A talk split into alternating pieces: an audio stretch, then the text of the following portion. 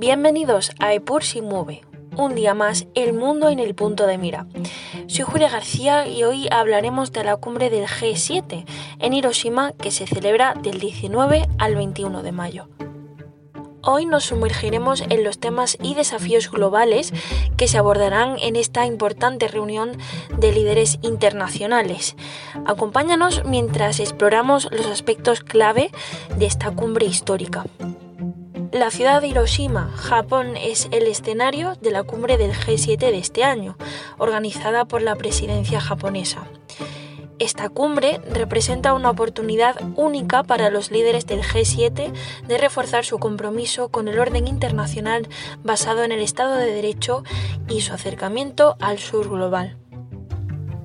El viernes, cientos de manifestantes salieron este viernes a las calles de la ciudad japonesa de Hiroshima para protestar contra la reunión de los líderes del G7 en una cumbre de estos tres días ahí a la que se prevé que asista el mandatario ucraniano Volodymyr Zelensky. En las pancartas que portaban los manifestantes se podía leer no a la cumbre imperialista del G7 y no a la guerra nuclear. Durante estas ocho sesiones de trabajo programadas se tratarán diversos temas de importancia global. Algunos de estos temas claves incluyen la agresión de Rusia contra Ucrania, la cooperación con socios internacionales, el desarme y la no proliferación de armas nucleares y la resiliencia económica, seguridad, clima, energía y medio ambiente, así como la alimentación, la sanidad y el desarrollo. Además de los representantes del G7, la cumbre de Hiroshima contará con la participación de líderes de países invitados como Australia, las Comoras, las Islas Cook, la India, Indonesia, la República de Corea y Vietnam. Se espera que al término de la cumbre los dirigentes adopten un comunicado que refleje sus conclusiones y compromisos conjuntos. La elección de Hiroshima como sede de esta cumbre no es casualidad. La historia de Hiroshima como ciudad devastada por una bomba atómica le otorga un simbolismo especial en el contexto de los riesgos, nucleares actuales, como puede ser la guerra en Ucrania. Sin embargo, también destaca la paradoja de esta ciudad, que ha liderado la campaña mundial por el desarme nuclear a pesar de depender del paraguas nuclear estadounidense. ¿Cómo esta paradoja influye en las decisiones y perspectivas de Japón en materia de seguridad? El primer ministro japonés, Fumio Kishida, ha supervisado una expansión significativa de las capacidades militares de Japón, a pesar de pertenecer a un partido político conocido por su postura pacífica la estrategia de defensa y seguridad nacional de Japón ha sido considerada una desviación radical de la política japonesa posterior a la Segunda Guerra Mundial, afectando a las relaciones con China y Corea del Norte.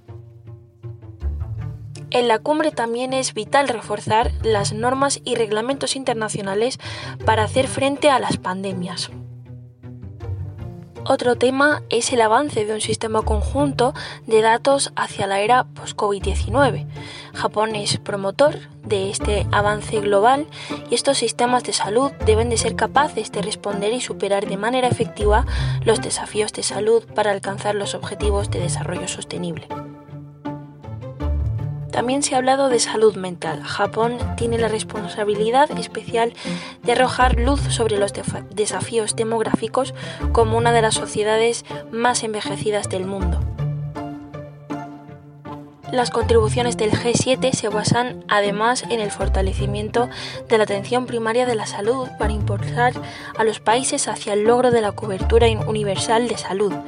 El ímpetu renovado de la cobertura universal de salud debería funcionar como base para las próximas reuniones de alto nivel de la Asamblea General de las Naciones Unidas sobre cobertura universal de salud que se llevarán a cabo en 2023 y es que la respuesta global hacia la COVID-19 muestra que se puede lograr un progreso notable en investigación y desarrollo para abordar amenazas mundiales para la salud pública. vemos este enfoque en la seguridad humana que puede ayudar a guiar los esfuerzos del G7 para abordar mejor las necesidades sobre el terreno para que todas las personas puedan tener acceso equitativo a las nuevas tecnologías con el objetivo de no dejar a nadie atrás es importante reflexionar sobre los desafíos y perspectivas que se presentan en este escenario global. ¿Podrán los líderes del G7 reafirmar su compromiso con el orden internacional y el desarme nuclear en un contexto de crecientes tensiones y amenazas?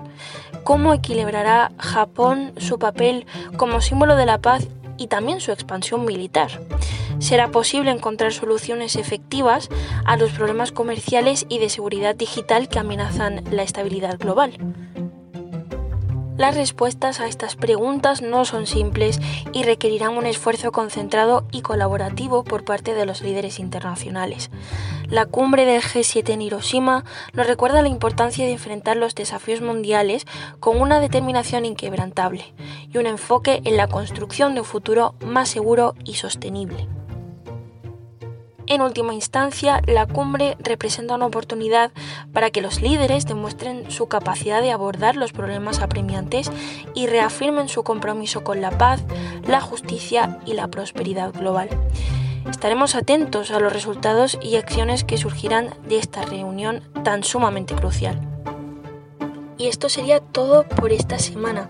Muchas gracias por acompañarnos una vez más aquí, siempre en Epur.